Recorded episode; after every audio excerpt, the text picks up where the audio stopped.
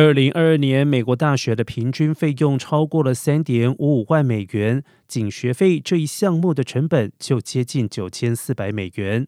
为了找出美国最佳大学城，Papley 评估了房租、公园数量，甚至是啤酒价格等费用，列出了全美最佳十座大学城。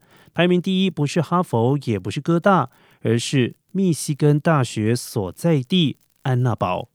十二点一万居民的安娜堡拥有一百六十二座公园，平均一居室的租金两千零五十美元，一杯啤酒约五美元。至于第二名是密苏里州的圣查尔斯，一居室平均租金只要九百五十美元，一杯啤酒只需要四美元。